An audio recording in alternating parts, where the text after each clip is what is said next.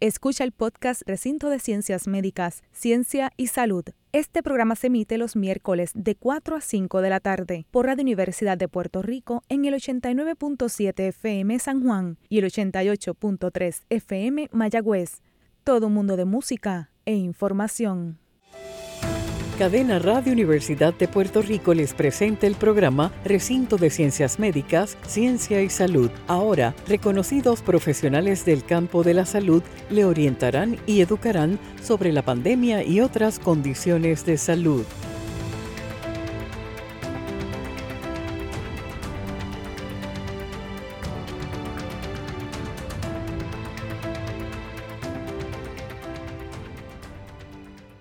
Como anticipo hoy, en nuestro programa Recinto de Ciencias Médicas, Ciencia y Salud, estaremos hablando sobre el autismo en Puerto Rico, en el mes de concienciación sobre este tema. En nuestro primer segmento, con el doctor Joalex Anton Giorgi, psiquiatra en niños y adolescentes y muy conocedor de este tema. Y en nuestro segundo segmento, con el doctor Nicolás Linares, otro catedrático e investigador, enfocado en cómo lograr una vida independiente para esta población. En fin, mucha información muy interesante y práctica para educarnos sobre este tema tan importante. Hoy, aportando al interés en aumentar la concienciación de nuestra sociedad en estos temas tan relevantes. Esta y muchas otras preguntas que usted nos hace estarán siendo contestadas hoy en este su programa Recinto de Ciencias Médicas, Ciencia y Salud. Saludos Puerto Rico, bienvenidos a este su programa de Ciencia y Salud desde su recinto de Ciencias Médicas de la Universidad de Puerto Rico, donde la ciencia será siempre la guía para todas las recomendaciones que le podamos brindar. Este y todos los miércoles de 4 a 5 de la tarde estaremos con usted esperando que esta información tan valiosa le beneficie tanto a usted, nuestro radio escucha, como a, los gestores de política pública de salud de nuestro país, para que puedan tomar e implementar sus decisiones de salud basadas en la ciencia. Usted nos está escuchando por Radio Universidad WRTU 89.7 FM en San Juan y 88.3 FM en Mayagüez. Y recuerde que nos pueden seguir también por Facebook en Radio Universidad Puerto Rico, donde gustosamente podemos aclarar sus dudas en los próximos programas. Esta será su oportunidad para estar al día con los temas relacionados a la ciencia y la salud. En este tu programa, Recinto de Ciencias Médicas, Ciencia y Salud. Les habla la doctora Elba Cecilia Díaz Toro, prostodoncista, catedrática y directora del Departamento de Ciencias Restaurativas de la Universidad de Puerto Rico, recinto de Ciencias Médicas. Y como todos los miércoles me acompañan diferentes profesionales de la salud, investigadores y gestores de política pública de salud, para lograr traducir en arroz y habichuela la información de salud que es tan importante para usted. Hoy nos acompañan como invitados en este primer segmento el doctor Joalex Anton Giorgi Torres, psiquiatra de niños y adolescentes, catedrático asociado del Departamento de Psiquiatría del Recinto de Ciencias Médicas de la Universidad de Puerto Rico, Board de Psiquiatría General y de Niños y Adolescentes y actualmente el director del programa de residencia de Psiquiatría General del Recinto de Ciencias Médicas y hoy nos honra con su presencia. ¿Cómo se encuentra, doctor Anton Giorgi? Me encuentro muy bien, gracias a Dios. Muchas gracias por sacar este tiempo, ¿verdad? Y estar con nosotros para poder compartir y, tener esta amena charla que tendremos hoy. Así que, doctor, comenzamos. ¿Qué es lo que es un trastorno de espectro autista, que todo el mundo le llama autismo? Exacto, es lo que famosamente se conoce como el autismo. Anteriormente también teníamos un diagnóstico que se llamaba el síndrome de Asperger. Y ahora, ¿verdad? Nosotros utilizamos como psiquiatras el, el DSM, que es el libro, ¿verdad? Donde dice todos los diagnósticos y tenemos todos los criterios. Así que se ha establecido el trastorno espectro autista como un trastorno del neurodesarrollo. O sea, una condición que tiene que ver con una parte neurológica y tiene que ver en el desarrollo de los menores. Usualmente cuando nosotros nos dejamos llevar, ¿verdad? Por el autismo, como le vamos a estar llamando, pues vamos a tener dos clasificaciones. Y para nosotros poder diagnosticarlo, tiene que tener problemas en la parte de la comunicación y tiene que tener unos problemas en unas conductas repetitivas. Cuando hablo de la parte de la comunicación, estoy hablando de niños que van a empezar a tener problemas en la socialización, hablando, reconociendo el tomidame de la conversación, y van a tener también unos criterios en la parte de conducta repetitiva o intereses persistentes. Y esas dos clasificaciones es lo que compone mayormente lo que es el trastorno de espectro autista se divide, ay, perdón, se divide en unos niveles para estar ¿verdad? claro desde el principio, que entonces sería por la severidad, del 1 al 3 y dependiendo del funcionamiento, pues entonces sería 1 que no necesita tanta asistencia, hasta el 3 que necesita asistencia significativa. O sea, lo 3 es el más, el más severo. Correcto. ¿Y, ¿Y cuán común es esto aquí en Puerto Rico? Bueno, esto usualmente ronda el 1% de la población. Eso, ¿verdad? Hay diferentes variabilidades en lo que es la parte mundial, pero se ha encontrado que no es un diagnóstico que sea en todas las escuelas.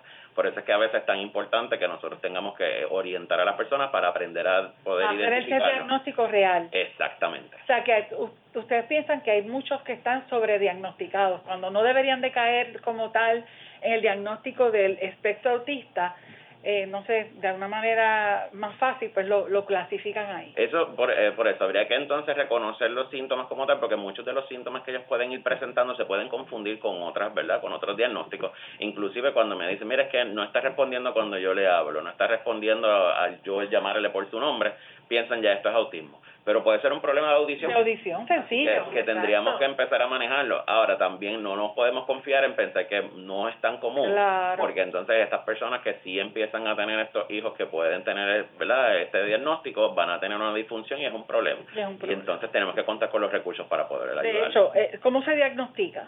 Bueno, básicamente. Lo, primero es que es reconociendo las edades. Eh, se diagnostica con unas pruebas de cernimiento eh, que nosotros entonces ya desde los primeros 12 meses no se van a estar, bueno, siempre se hacen las pruebas de cernimiento con el pediatra, pero los primeros 12 meses no es el periodo usual donde se puede identificar.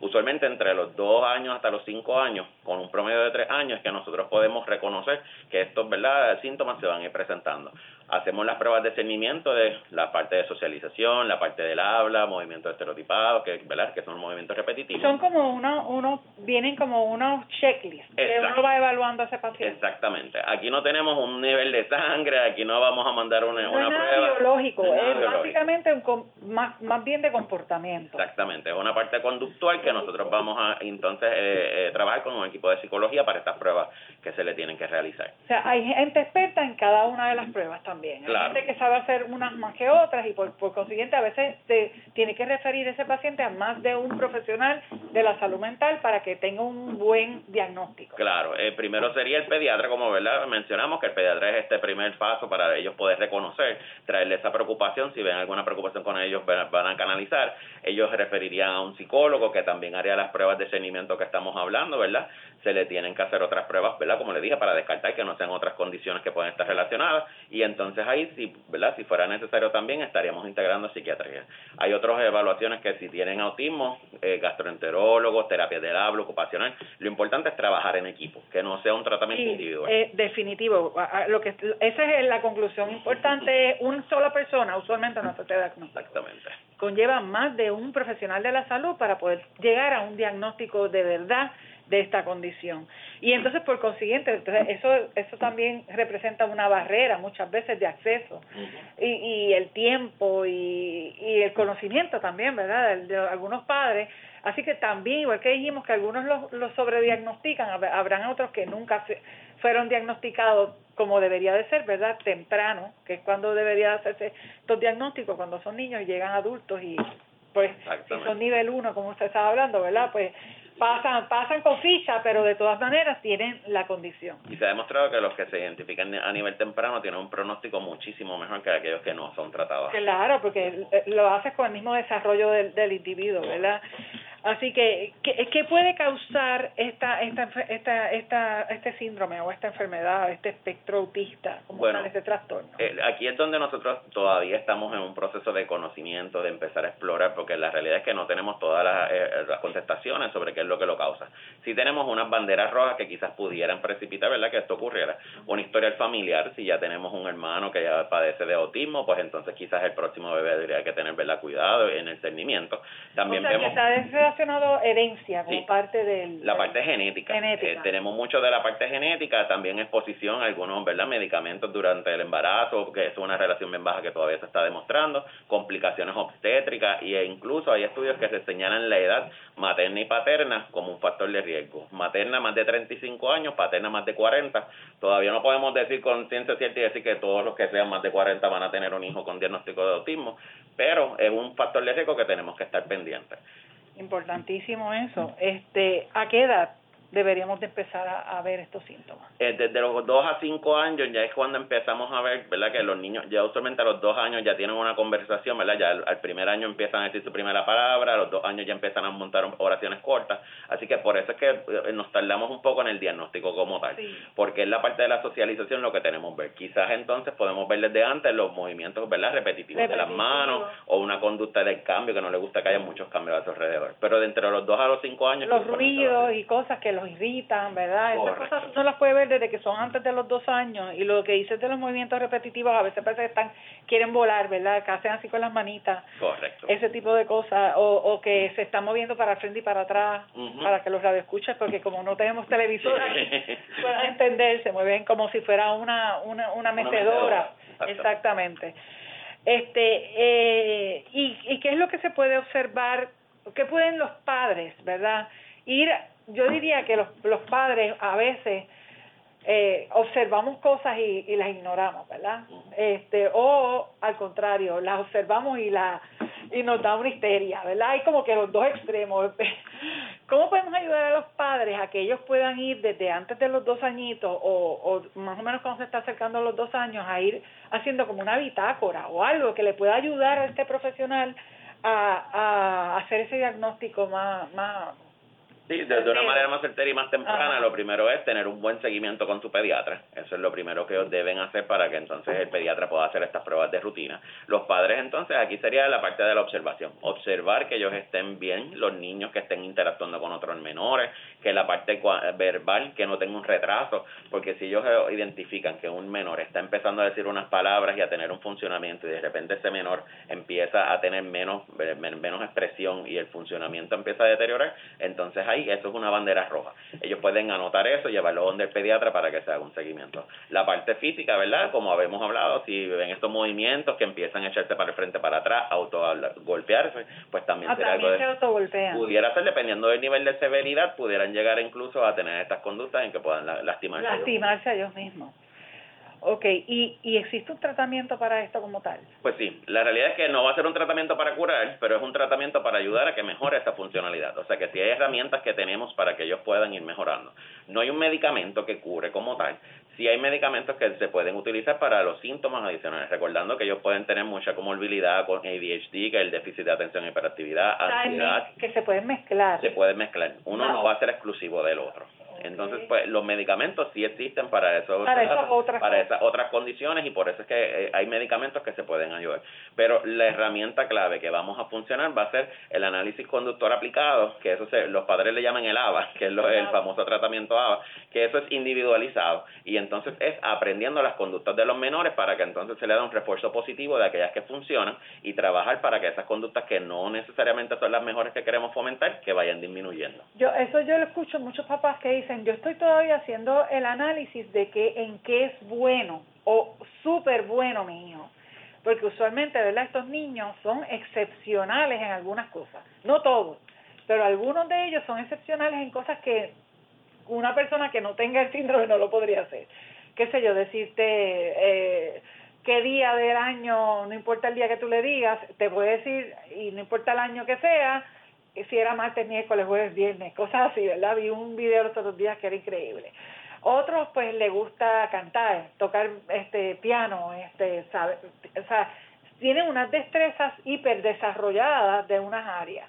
Y eso es lo que usted está llamando de, de, de fortalecer eso. Sí, eso usualmente se ve más con lo que anteriormente se llamaba el Asperger, entonces decían que le gustaban los aviones y entonces iba a ser piloto porque tenía unos intereses particulares. Específicos. Específicos. Pero hay que entonces primero hacer esa evaluación de en qué nivel ellos están, porque muchas veces los padres piensan que todos van a ser iguales, que todos van a tener esa fortaleza. Eso es y no, a veces la fortaleza que vamos a ver es que no se autoagrede y, no es que, ¿verdad? y que puede manejar un poquito mejor el, el estrés que otros niños. Así que esa fortaleza fortaleza puede ser que no llore en algunos momentos dados, que puede, ¿verdad? Que, que puede reconocer, que tolera ruido. Y esas cosas, pues son las que, ¿verdad? Uno tiene que bajar esas expectativas a, nivel del menor, porque todos son individuales, todos, algunos podrán tener esas fortalezas académicas, porque no todos tienen discapacidad intelectual, pero entonces sí hay algunos que pueden tener discapacidad intelectual y otros diagnósticos que entonces vuelven y bajan el funcionamiento. Y a lo mejor si no, ah, no la tienen académica, pero sí la tienen social, pues entonces eh, de todas maneras hay que trabajarlo en ese ambiente. Exactamente. Ah, excepto ahora. che, por el COVID todo el mundo está individualmente en su casa, ellos tenían que estar en un ambiente, ¿verdad?, para poder tener la educación en un ambiente que era social completo. Y, y trayéndolo del COVID es importante porque ahora el cambio es algo que ellos no toleran bien. Entonces, al tener un cambio de rutina, esa rutina como tal, que iban a la escuela, estaban con unas terapias en la escuela y de repente las terapias se cortaron porque ya no tienen ¿verdad? la exposición en la casa ahora, pues es un problema, ¿verdad? Tanto para los menores como los padres. No, más para los padres, yo sí, Están todos encerrados ahí, entonces eso les desarrolló unos triggers, ¿verdad? Correcto uno, uno, como uno dice, hasta rabieta, me imagino, que le pueden dar eh, a, estos, a estos niños. Así que en realidad, ¿quiénes pueden padecer autismo?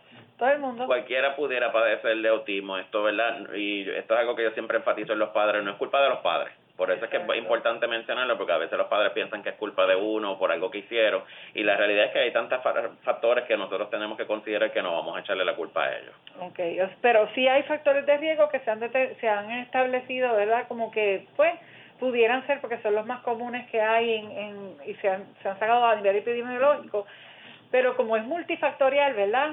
Ah, y todavía no se sabe todo lo que pudiera causar eso, pues todavía no, no podemos llegar a esas conclusiones. Definitivamente.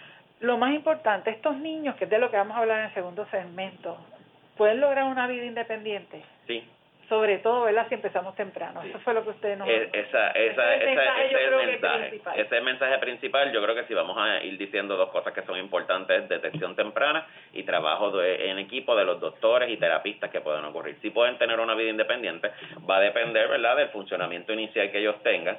Si ellos ya presentaban con un buen, ¿verdad?, lenguaje dentro de, ¿verdad?, de lo que se espera, con unas buenas destrezas sociales dentro de lo que se espera, ¿verdad?, porque también hay que ponerlo en el nivel individual de cada niño. Pues esos son buenos factores pronósticos, pero si por ejemplo también tiene convulsiones, discapacidad intelectual y el funcionamiento es más bajo, pues entonces ahí el factor pronóstico es un poco más complicado. Así que por eso la evaluación. Se sumando, obviamente, se van sumando. Y entonces ahí es que usted, usted mencionó que, que los medicamentos ayudan, ¿no? Porque entonces existen a lo mejor sí medicamentos para algunas de estas comorbilidades o condiciones que están ocurriendo paralelas al autismo, este, que a lo mejor sí ya hay más medicamentos biológicos, ¿verdad?, que los ayudan a controlarlos. Y entonces eh, trabajamos entonces la parte de autismo sin, sin tanta interrupción como uno diría con lo demás. Claro. Y para la irritabilidad del autismo, que también es un problema, ¿verdad? Porque muchas veces que aquí cuando empiezan a agredir a los padres, a agredirse ellos mismos, hay dos medicamentos que sí están aprobados, que son risperidona, risperidona y aripiprazol, abilify. Esos dos están aprobados para irritabilidad en los niños con autismo. Así que hay medicamentos que se pueden ayudar. Lo que pasa es que lo que quiero enfatizar es que no es una cura. Que no, hay todavía no hay un y todavía no hay un medicamento mágico que lo que ayude a estos padres a lidiar con con bueno, con estas condiciones. Eso eso es bien importante y que y lo que se está diciendo que trabaja con el síntoma, pero pero si en el momento que dejan de usar los medicamentos vuelve otra vez. Eh, y eso es bien importante, la constancia. Y, y en Puerto Rico, el sistema de salud de Puerto Rico, está capacitado para mantener y tener sostenible estos tratamientos en estos pacientes? Hay una deficiencia, eh, ¿verdad? Esto podemos decirlo para, yo creo que casi todo lo que es la parte de salud, mental. de salud mental, porque la realidad es que no hay proveedores, no hay suficientes doctores para, ¿verdad? Para nosotros poder trabajar con todas estas personas la familia es un conjunto, no solamente vamos a tratar a los niños con autismo, sino que vamos a trabajar con el núcleo familiar. Así que definitivamente sí nos hace falta todavía poder trabajar más en las escuelas, capacitar a los maestros, capacitar a todo el personal de la escuela para que puedan ayudar a reconocer y trabajar para estas conductas como que queremos enfatizar en ello. Definitivamente que esa parte también de integración de otros sistemas como lo es el sistema de educación en la cuestión de salud es vital sobre todo cuando queremos trabajar temprano con niños y, intervenir en problemas de desarrollo, ¿verdad? Eh, y esta desvinculación que ha habido del Departamento de Educación con relación a lo que es educación en la parte de salud ha sido un obstáculo gigante para la salud general, pero yo pienso que mucho más para la parte de salud mental y de, y de problemas de desarrollo en los niños. Este, y, y si tuviéramos que hacer políticas públicas, porque como hablamos, ¿ven? Eh, esto es un grupo que es un 1% de la población y usualmente se hacen políticas públicas para para impactar la población grande, ¿verdad? Para cosas grandes. Cuando son grupos bien pequeños y específicos, eh, pues usualmente la política pública no, no, no, se, no se expresa tanto para esos grupos. Pero en este caso, eh, como habló, que es bien importante reconocer, no es solo el 1% de los que lo padecen, sino que eso impacta a un núcleo familiar completo. Eso impacta económicamente, socialmente, psicológicamente, no solamente al niño que lo padece, sino a los hermanitos, al papá, a la mamá, a los abuelos. Así que cuando tú sumas todo ese núcleo familiar, entonces ya no es un 1%. Así que definitivamente yo pienso que, que cuando, ¿ve? hablando, porque hablamos aquí también para que los gestores de política pública, de salud del país, se eduquen, en este caso se justifica. ¿verdad? Hay veces que uno dice enfermedades que son este, huérfanas, que son menos de 1%, y hay muchas en la población, pues las agrupamos todas como, como unas enfermedades huérfanas y entonces suman mucho más. y, y volvemos, es lo mismo. Si usted tuviera que agrupar esta enfermedad, de, que es un, es un problema donde se va a trabajar, ¿verdad? Con, como usted dice, con la parte conductual de desarrollo que nunca se va a curar, pero es algo que es un constante en la vida de estos niños. Y fuera agruparlos con otros tipos de enfermedades para poder entonces hacer políticas públicas que faciliten este proceso a todos estos grupos. ¿Qué otras enfermedades usted podría agrupar con esto? Bueno, lo que pasa es que como ellos ya tienen tantas comorbilidades, sería fácil poder decir que a niños que también tengan problemas de discapacidad intelectual se, se, van a trabajar. Lo que pasa es que también tendremos que tener cuidado con, ¿verdad? Porque sabemos que política, con el estigma también de que entonces todos los que son de padecen de autismo van a padecer de discapacidad intelectual. no es cierto. Que no es cierto. O que van a padecer de ansiedad o de depresión. Idealmente me gustaría, ¿verdad? Si pudiéramos hablar de una política pública que fuera perfecta en un mundo utópico. Eso, pero ahí que partimos, eso es lo que es un utópico. Exacto, que entonces ellos tuvieran sus propias ayudas y que ellos tuvieran su propio sistema para que no se confundieran con otras personas, para que entonces se le diera todas las herramientas. Pero como vamos a ver tanto... Esa la medida, ¿verdad? Para, para su necesidad específica. Exactamente. Por eso es que, por ejemplo, existe CERT de Puerto Rico, que sabemos que tiene muchos diagnósticos que se van agrupando ahí y de hecho ellos tienen un programa, ¿verdad? Con una psiquiatra y psicólogos que están allí dispuestos a ayudar. Así que eh, ellos ya empezaron a reconocer y empezaron a adoptar esas medidas para que diferentes diagnósticos, incluyendo los de discapacidad intelectual, pues que pudieran trabajar allí.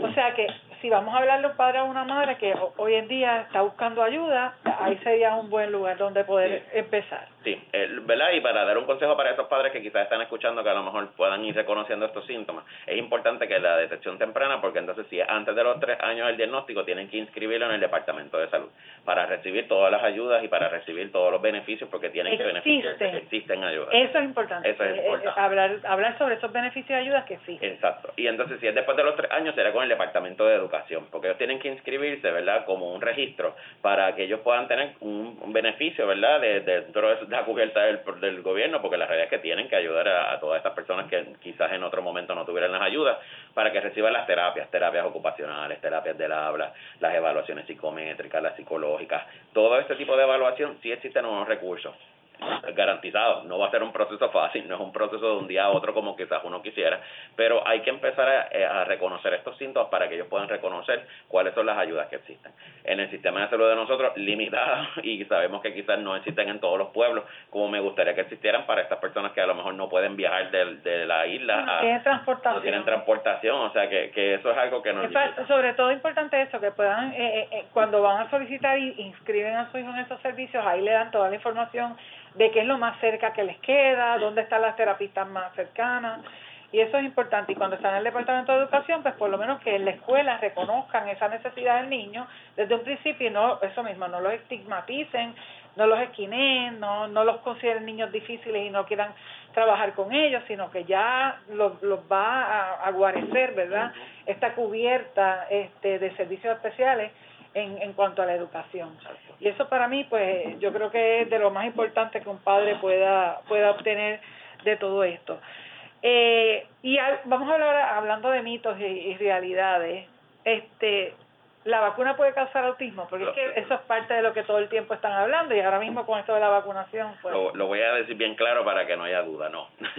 no, hay forma. No hay forma. No, se ha encontrado ningún vínculo entre la vacunación y el autismo. Para, ¿verdad? Porque yo sé que muchas personas pueden buscar en internet. Hubo un doctor que se llama Wakefield que empezó toda esta ola diciendo que el mercurio causaba el autismo. Pero ¿qué pasa? Esta persona ya le quitaron su licencia y también todas las personas han, ¿verdad? han puesto ya esta evidencia eh, ¿verdad? En, ¿verdad? En, cuestionamiento, porque la realidad es que él inventó mucha de la, de la data que publicó sea que es una data que se ha encontrado que no es cierta, es falsa. Y lo estoy diciendo bien claro para que sepan, es no falsa, es falsa. perdió su licencia. Sí, eh, perdió su licencia. Y entonces se ha encontrado ya desde los 90 a los 2000 hasta acá, se han encontrado muchos estudios que han desligado esto. Sí había unos componentes antes en las vacunas para evitar que hubiera contaminación, que contenían mercurio y por eso era la preocupación.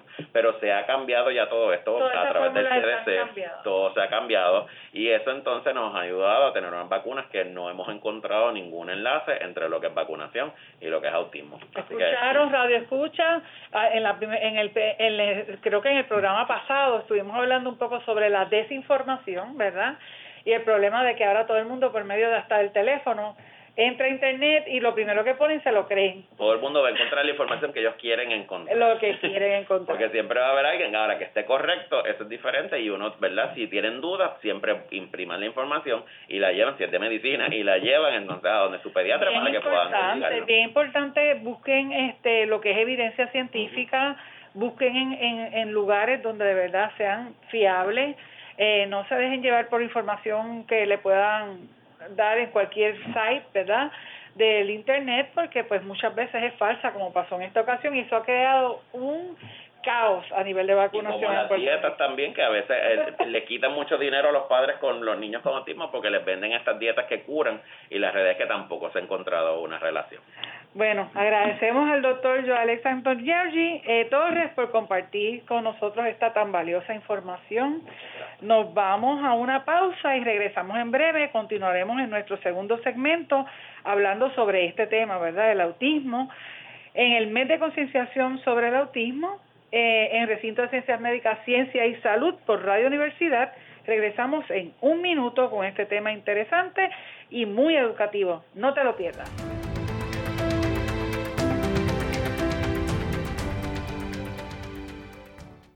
Está escuchando el podcast Recinto de Ciencias Médicas, Ciencia y Salud. Este programa se emite los miércoles de 4 a 5 de la tarde por Radio Universidad de Puerto Rico en el 89.7 FM San Juan y el 88.3 FM Mayagüez. Todo un mundo de música e información. Amigos y amigas, les recordamos que están escuchando el programa Recinto de Ciencias Médicas, Ciencia y Salud en Radio Universidad WRTU 89.7 FM en San Juan y 88.3 FM en Mayagüez. Les habla la doctora Elba Cecilia Díaz Toro, catedrática de la Escuela de Medicina Dental, y estuve conversando en el primer segmento con el doctor Joalex Antón Giorgi Torres, quien es doctor en psiquiatría general de niños y adolescentes, en el mes de concienciación sobre el autismo. Y ahora nos acompaña el doctor Nicolás Linares Orama, que es también catedrático de la Escuela de Profesiones de la Salud y director del Centro Filius de la Escuela de Profesiones de la Salud. Seguimos hoy hablando sobre, en este segundo segmento, con el doctor Linares y un invitado, su invitado, eh, el tema sobre proyectos, ¿verdad?, para ayudar a que estos pacientes con autismo logren su independencia. Buenas tardes, doctor Linares, ¿cómo usted está? ¿Cómo está, doctora? Muy bien. Y bienvenido a nuestro programa, ¿verdad? Su invitado. Al, profesor José Pérez. Profesor José Pérez, bienvenido a, nuestro programa también. Y bueno, pues vamos a empezar hablando sobre este tema tan interesante y sobre todo práctico para estos padres que nos están escuchando con niños con autismo. ¿Cómo ha variado la percepción del autismo a través del tiempo, según usted ha visto? Bueno, ha variado muchísimo. Yo estoy seguro que el doctor Anton Giorgi lo ha visto. Es bien importante que todos entendamos que sabemos muy poco sobre el cerebro y la mente humana todavía, ¿verdad?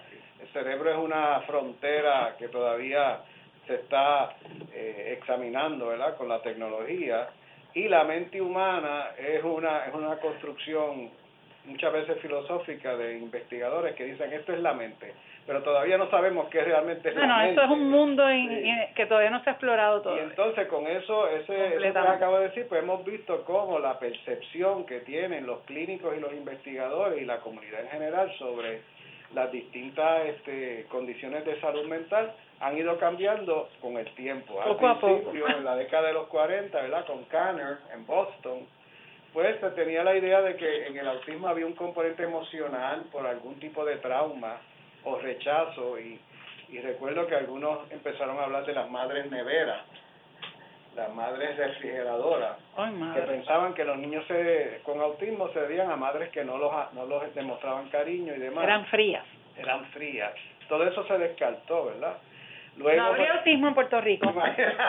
Exacto. Estaríamos de lo más bien, porque aquí de verdad que las mamás somos bien, bien, al revés, protectoras. Entonces, pues, eh, vino el grupo del DSM, el DSM, el, manual de diagnóstico, que ha ido cambiando las definiciones. Y cuando yo empecé con el proyecto de autismo en el año 1988 aquí en Ciencia Médica, hace casi 33 años, pues nos dejábamos llevar por intuición, ¿verdad? Y, luego pues vino el DSM-4 y empezamos a ver que el DSM-4 decía que había cinco tipos de autismo y entonces pues todo el mundo clasificaba el autismo en, en esas condiciones y ahora el DSM-5 que son un autismo con tres posibles severidades. Les quiero decir que esa percepción pues fue criticada por NIH porque entendieron que el DSM-5 no se, no se basaba mucho en investigaciones científicas y lo más que me preocupa del DSM-5 es que la severidad depende a los cambios de conducta de ese niño en distintos ambientes. Entonces, ¿cómo tú científicamente evalúas a un niño en distintos ambientes. Eso es imposible. Si es en la escuela o si es en la casa o si es en el juego. Y entonces, ¿qué profesional puede ir a todos esos A todos los niveles, sí, ¿no? Y, y cuando hay escasez de profesionales, como, como estamos ahora menos. Entonces tú, depende de lo que te diga mamá y papá, que pueden estar en negación o pueden... Ok, hablamos en el primer segmento. Yo he tenido papás que me han dicho, ay Linares, póngale que tiene autismo para que me cualifique para educación, que es el otro lado, que exageran para poder recibir los servicios de educación especial. Y digo, señora, yo tengo que poner lo que yo Lo que hay. Así que ha cambiado a través del tiempo y ahora mismo estamos con el, el autismo 1, autismo 2 o autismo 3. Así que usted piensa que la situación de autismo en Puerto Rico ahora es diferente a lo que había Sí, lo que yo vi antes era un problema de diagnóstico. Eh, casi todos los niños con autismo, cuando yo empecé hace 33 años, caían como niños con lo que llamaban antes retardación mental, que ahora es impedimento intelectual. Y cuando empezamos a trabajar, ¿verdad? Que, que la universidad me apoyó y, y nuestra escuela de profesiones, aquí el recinto, empezamos a dar adiestramiento para que la gente empezara a hacer un diagnóstico diferencial y empezamos a ver como a los 8 años porque adiestramos a maestros, psicólogos, patólogos del aula, terapistas ocupacionales, psiquiatras. Lo que estamos hablando, que es multi, eh, eh, tiene que haber algo que es multiprofesional, interprofesional. Empezamos a ver que muchos de esos niños que estaban clasificados como retardo mental o impedimento intelectual pasaban a autismo. Así que ha ido cambiando, ¿verdad? La manera. Ahora mismo, pues, tenemos la gracia, ¿verdad?, de que estamos diagnosticándolo eh, con más certeza, pero todavía estamos diagnosticándolo muy tarde. Exacto, lo importante es el diagnóstico temprano. Sí, en Puerto Rico es seis, de 6 a 7 años. Cuando debería ser a los dos. Y en Estados Unidos los hispanos, cuatro años. Wow. Que eso es bien tarde. Es tarde ya, perdimos ahí dos años. Como el doctor sabe, la mente humana y el cerebro, que es donde está la mente, crea unos patrones que pueden ser equivocados o inapropiados en cuatro años y eliminar eso es bien costoso. Es bien complicado. Así que con relación a la metodología de intervención para, para esta enfermedad, para esta, eh, los, autistas como tal, ¿qué, ¿qué nos dice la evidencia científica? Bueno, la evidencia científica nos dice que lo más que funciona es cognitivo-conductual. Eso fue lo que, lo que estamos hablando en el primer segmento. Exacto que tú desarrollas unas estrategias de conducta, de estímulo, respuesta, consecuencia, que se parece a Skinner, para, para modificar esos patrones que el chico, porque tiene un cerebro que no conecta bien sus zonas, no, no, esos patrones no son adecuados. Eh, y esto yo lo digo en mis clases, que si tú fueras a percibir un patrón visual que tiene cinco características y por tu mente tú percibes cuatro de esas cinco, ya tu mente hizo un patrón incompleto. Y si a ese tú le añades lo que oye, lo que siente, lo que huele, lo que toca, lo que la cuestión límbica, como las emociones, tú tienes chicos que tienen unos patrones, pero no están completos o están equivocados. Le falta algo o algo se está exacerbando de más, repitiendo además. Y eso tú no puedes esperar a los 4 o 7 años, tú tienes que empezar desde antes. Ya hay evidencia que ya a los 15 meses tú lo puedes diagnosticar, pero tú sabes lo que requiere eso. Claro, un, un equipo, un equipazo multisector. Y un pediatra envuelto. Un pediatra que le puede dedicar media hora y nosotros hicimos un estudio en Filius que los pediatras por lo que pagan los planes no tienen mucho tiempo. 15 minutos. 15 minutos y cuidado. Y hacer un cernimiento de autismo te, te, toma como 35 minutos. Entonces, ¿qué pasa? El pediatra le dice a los papás lo que, lo que cree que puede estar pasando, pero con esa escasez de tiempo no tiene Sí, no, no, no se le dedica el tiempo necesario para poder entonces... Yo me reuní con la escuela de enfermería a ver si hacemos un procedimiento donde mientras esos papás están en la sala de espera... La enfermera. Viendo, a la, a, la, a la jueza. Sí, están viendo a la televisión, exacta. Que estén viendo un video de distintos eh, hitos del desarrollo para que cuando entran al pediatra ya tengan algo marcado y el pediatra enseguida se fiera. Estamos en conversaciones con la escuela de enfermería. Sí, como un checklist, que si tienen ciertas, ciertas características, ya entonces le haga más fácil el referido. Y que es mejor que te lo devuelvan diciendo no a que no lo refieran. Seguro, como yo, pienso eso sí. Usted diga a mis estudiantes, yo prefiero que usted crea que tiene autismo y no tiene, a usted, a que usted crea que no tiene y tiene. Eso es verdad, porque la intervención temprana, como en todo, es lo más importante. Así que estos papás que tienen niños ya diagnosticados con autismo, y que todos los días de su vida se hace la pregunta, si yo no estoy, si yo falto, ¿qué va a hacer de mi hijo? ¿Qué le podemos contestar? Eso es un issue que estamos eh, atendiendo en el programa de agroterapia, con mientras los chicos están en agroterapia, los papás se están reuniendo discutiendo estos temas. Bien, ha habido llanto, no, yo me imagino. ha habido desesperación, ha habido este coraje, con la vida. Con la vida, sí, despertar de conciencia. Despertar de conciencia también. Pero es un issue bien serio porque no sé si ustedes se acuerdan de, del estudio de Oscar Lewis en La Perla, en la, la década de los 50 del siglo pasado. del siglo pasado. Oscar Lewis encontró que la gente pobre en Puerto Rico está viviendo en el aquí y en el ahora. Porque no tienen otra alternativa. ¿Qué recursos tengo para comer hoy? Es sobrevivir. Entonces, proyectarse al futuro de, de su hijo con autismo le da trabajo y no tiene las herramientas. Así que nosotros vamos a abordar ese tema. Ya hemos traído a una psicóloga y vamos a traer otros orientadores. Eh, la psicóloga le dio la asignación de que nombraran cinco personas que ellos podrían depender si faltan para que sus hijos estén atendidos y eso fue problemático. Me imagino. Y algunos de ellos nos dijeron que es sus hermanos. Y tú tienes, sabes el impacto que tiene tener un chico con autismo, tu hermano en casa. Yo he tenido esas familias así. Yo, yo le digo que somos los padres que no tenemos niños con autismo y siempre nos hacemos esa pregunta y es bien complicada la contestación. Y, con la pandemia cuando no son niños y tienen 21 todavía uno se hace la misma pregunta. Con los nietos. Y viene con los nietos después, así que es algo definitivamente... Pero yo pienso que entonces además de, de, de ayudarlos a ellos a, a internalizar esa situación, y a ponerlos, como usted dice, en ese, en ese, en ese movimiento proactivo de contestarse esa pregunta y de ver cómo ellos van a resolver ese problema. Está también entonces ver si le podemos contestar la pregunta, que ya el doctor en la primera parte nos contestó con un sí, pero queremos que usted la desarrolle cómo estas personas se pueden independizar también y pueden ellos como seres humanos también aportar un poco a esa tranquilidad, ¿verdad? De esos padres, porque ya ven que esos niños ya son independientes, se pueden emplear. a eso es que nosotros también. Gracias. Eh, doctora, como, como parte de esas discusiones con la familia, eh, hemos hablado de traer unas personas que nos ayuden a la, a la idea de crear un fideicomiso de esa familia con unas aportaciones que van haciendo para cuando ellos falten. Como una cooperativa.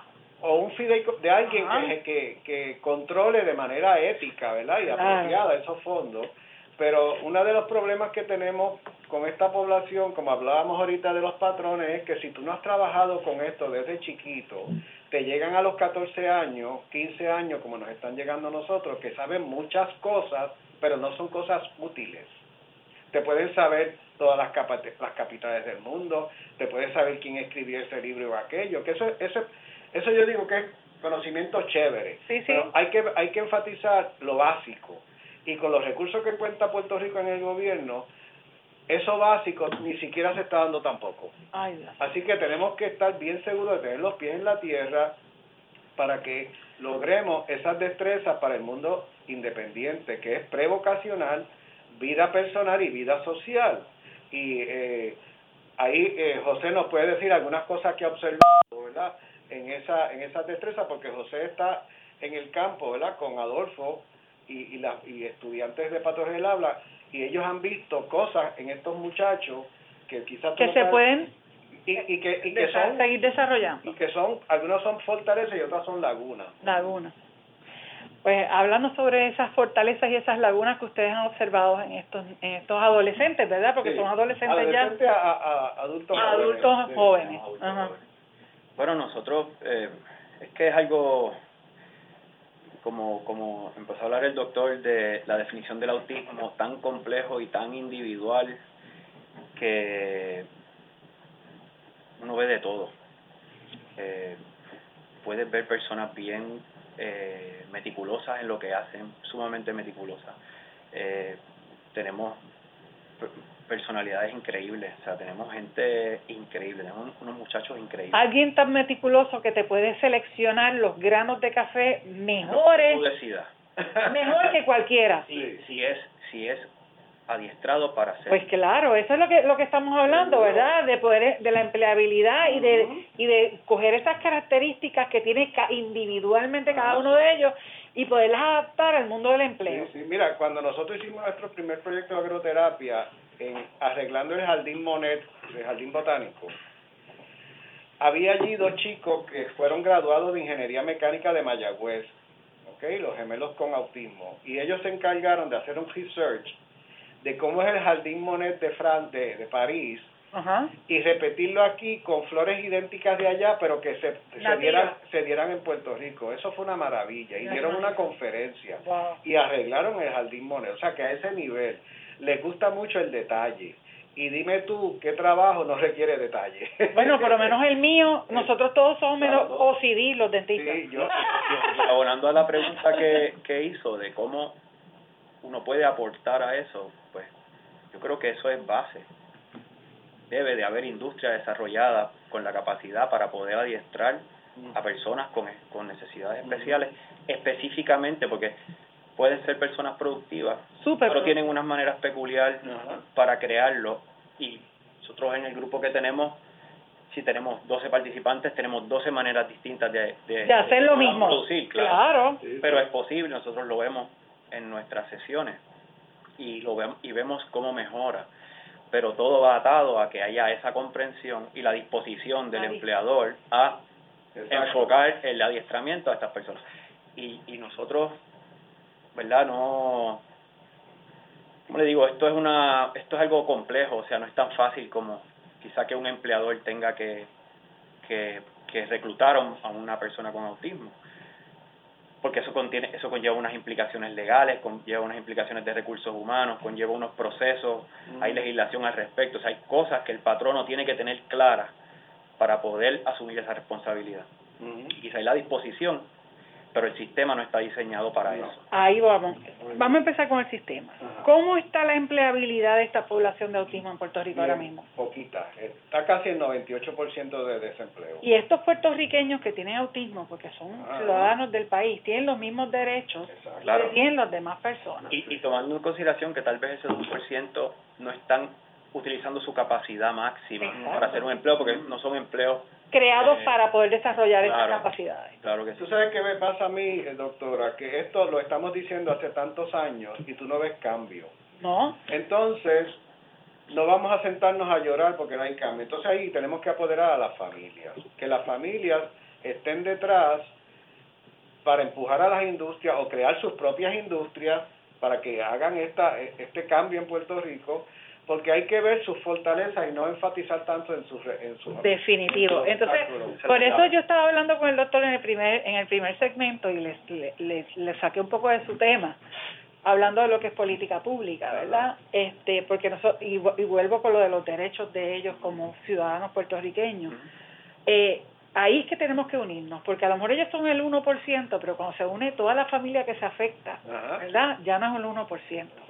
Y cuando eso es como una bola de nieve, afecta a otras cosas, pues ya no es el 1%. Entonces, pues podemos crear proyectos de política pública donde unamos, ¿verdad?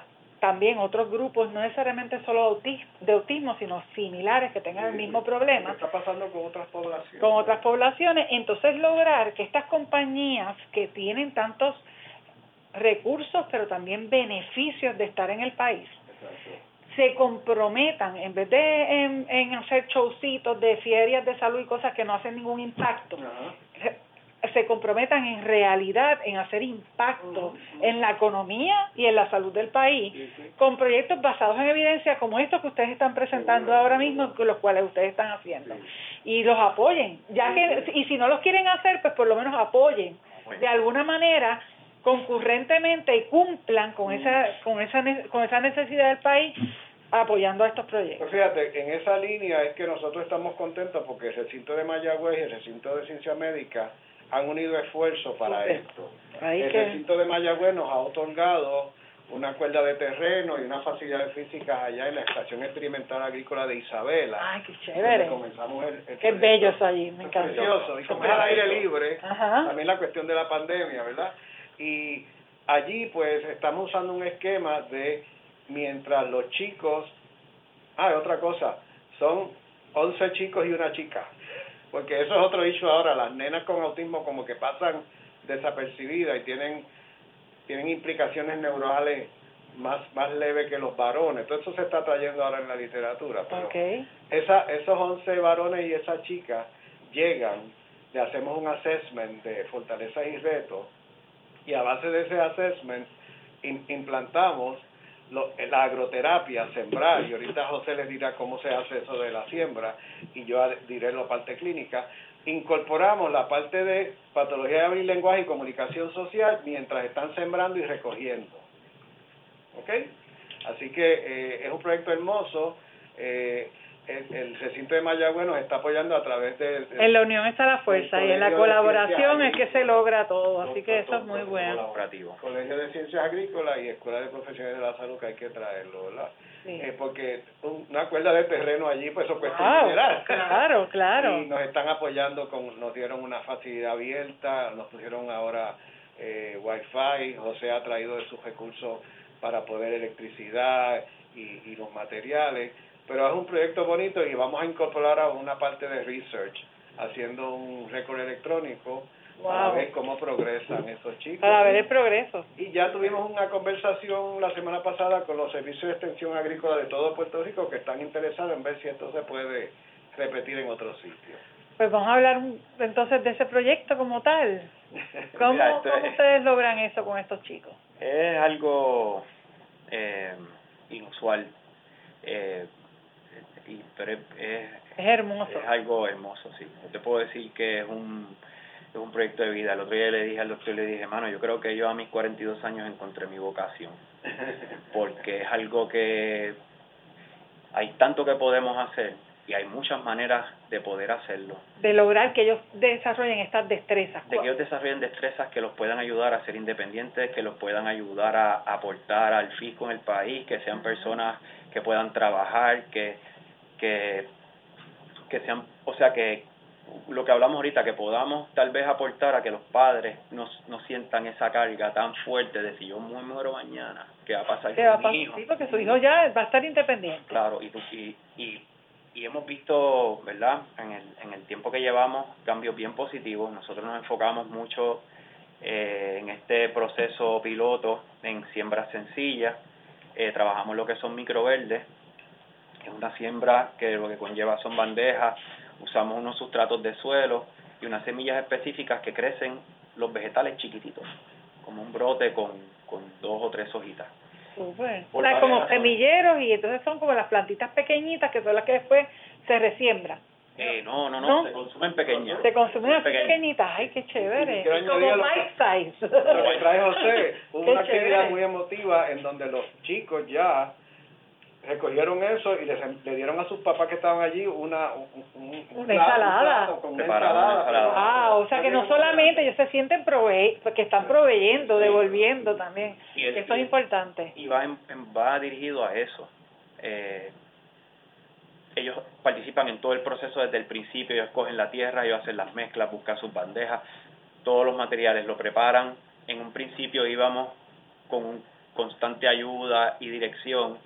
Eh, hace unos, unos intervenciones atrás los dejamos ser más independientes y fue bien interesante lo que pasó. O sea, muchos de ellos... Eh, Florecieron. Sí. Literal. Como empoderados también. Se empoderan, exacto. Es una sensación para ellos eh, que hemos podido validar que es bien beneficiosa y los, los, los hace regresar, los hace esperar ese momento. Sí, ¿cuándo vuelvo? Porque es los sábados, es los sábados, nada más. Wow. Tenemos, muchachos que los papás, ellos no se levantan temprano ningún día nada más que ese día. Estaba bañado, me levanté, estaba recogiendo la cama, o sea, cosas como esa que nosotros ah, definitivo. nos validan que lo que, que es algo que es necesario y mientras los muchachos están sembrando y recogiendo, estamos dando servicios de lo que llamamos pragmática o comunicación social para que ellos hagan preguntas, contesten, reporten. Eso, eso tiene que ver con lo que llamamos función ejecutiva, ¿verdad? Que claro.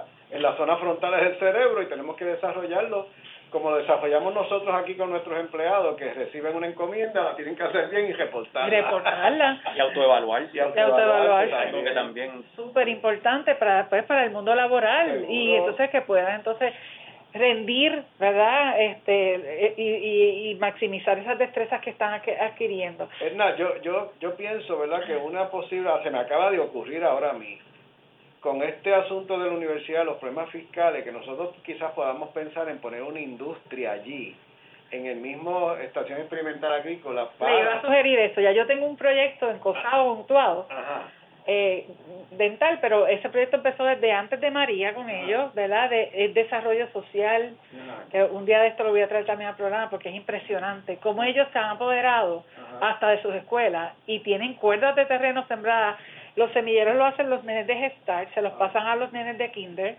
Y quien de kinder a octavo grado siembran, recogen su propia siembra, hacen cajas y las venden. y con eso se autosostiene, se autosostiene todo esto. Eh, y están recuperando fincas abandonadas que habían en esa área, en Mameyes, por allá arriba, por Utuado. Y yo creo que ustedes deberían de reunirse. Yo voy a, ver si puedo ah, pues, unir esos dos para que ustedes puedan comunicarse porque ellos también tienen niños con necesidades ah, especiales que están tratando de integrar a sus proyectos y a lo mejor el conocimiento que ya ustedes tienen adquirido Mira, va a ser muy bueno para eso. hemos hablado José y yo que no sirva solamente para chicos y chicas con autismo, sino para la población en se ha encontrado hasta de sectores escolares no tienen nada que hacer que nada los apasiona. y pacientes con principios de Alzheimer también. que están metidos en en hogares. Ellos tienen un proyecto.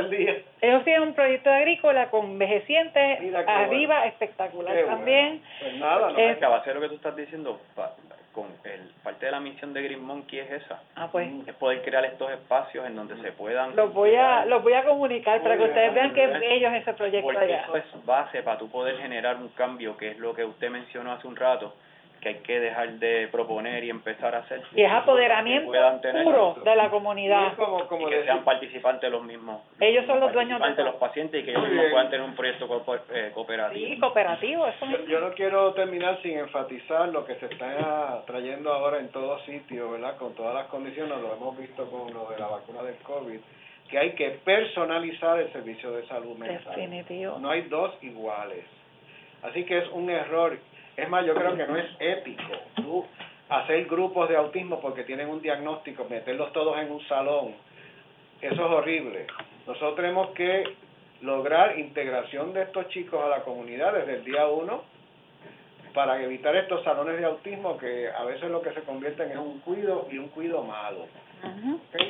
Sino que personalizar el servicio y ofrecer esas ayudas, tanto biológicas, conductuales como eh, prevocacionales, para que puedan ser personas independientes y felices. Y felices, que es lo más importante, porque todo lo que buscamos como seres humanos es la búsqueda de la felicidad. Y yo le diría que, que estos proyectos son proyectos especiales, pilotos, pero son modelos de proyectos que podemos exportar también. Este, y la Universidad de Puerto Rico con, con, con proyectos como este siempre ha sido ejemplar. No tenemos dinero para promocionarlo, como vemos, ¿verdad? No tenemos en nuestro budget dinero para estar haciendo anuncios bonitos como pueden hacer otras universidades, pero no paramos de trabajar. Y el recinto de ciencias médicas siempre ha estado en la vanguardia, como, como ven en este programa de, de proyectos de este tipo, y todo por el bienestar y el desarrollo de nuestro país. Mira, y otra cosa que quiero decir, hay que sacar a estos chicos de los cubículos. La vida no es el cubículo. En el cubículo empieza el tratamiento, pero la vida es allá afuera. afuera. Tú no vas a generalizar unas conductas psiquiátricas, cognitivas, eh, prevocacionales y, y, y comunicológicas dando unas terapias en el cubículo y ya, no. no. Ese es el principio, pero hay que sacarlo para que haya generalización. Tú no haces generalización, sino te tiras a donde está la, la cosa pasando. Es como cuando cogimos el examen teórico de guiar, ¿verdad? Sabíamos todo, pero hasta que no nos montamos en el carro, cogimos el examen. El examen. Lo mismo pasa con la, la conducta humana, que son hábitos y patrones que se, que se automatizan y se generalizan y tienen que ser en ambientes naturales. Bueno, pues yo creo que este este programa fue para para concienciar con relación al tema, ¿verdad?, que, que trae este mes, que es el del autismo en Puerto Rico. Yo creo que esto ha sido un tremendo junte aquí que hemos tenido. Muchas gracias, de Gracias verdad, a ustedes, todos. Agradecemos tanto al doctor Nicolás Linares, al profesor Pablo José Miguel Pérez. José Miguel Pérez eh, y al doctor Joalex Anton Giorgi Torres en nuestro primer segmento, ¿verdad? Por la valiosa información que nos trajeron en arroz y habichuela para que la gente lo entienda y sepa de lo que estamos hablando, ¿verdad? Y este tiempo, ¿verdad? Dedicado a esta interesante conversación de ciencia y salud sobre el espectro de autismo y el autismo. Queridos amigas y amigos, ha llegado ya la hora de irnos. Agradecemos una vez más nuestros invitados, a todos nuestros invitados del día de hoy. Agradecemos también a la ayuda técnica del señor Neftalí Arroyo en los estudios de Radio Universidad de Puerto Rico, que nunca nos falla, está ahí siempre ayudándonos con esta parte técnica. Y a ustedes les agradecemos su atención e interés por esta hora, que es una inversión en su salud. Recuerden que para sus preguntas y o preocupaciones pueden escribirnos a través del Facebook de Radio Universidad y nosotros trataremos de contestar sus dudas en los próximos programas. Estén atentos a la próxima programación que les trae Radio Universidad de Puerto Rico, que estén bien y sobre todo en salud. Les agradecemos el próximo miércoles que estén con nosotros de 4 a 5 de la tarde con otro interesantísimo tema de mucho beneficio para su salud, porque este programa debe ser su lugar de referencia para el conocimiento basado en la ciencia y la salud. Muy buenas tardes tengan todos. Cadena Radio Universidad de Puerto Rico les presentó Recinto de Ciencias Médicas, Ciencia y Salud.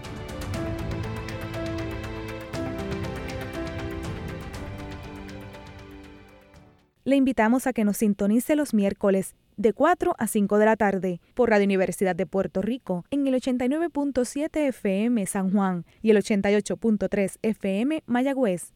Todo un mundo de música e información.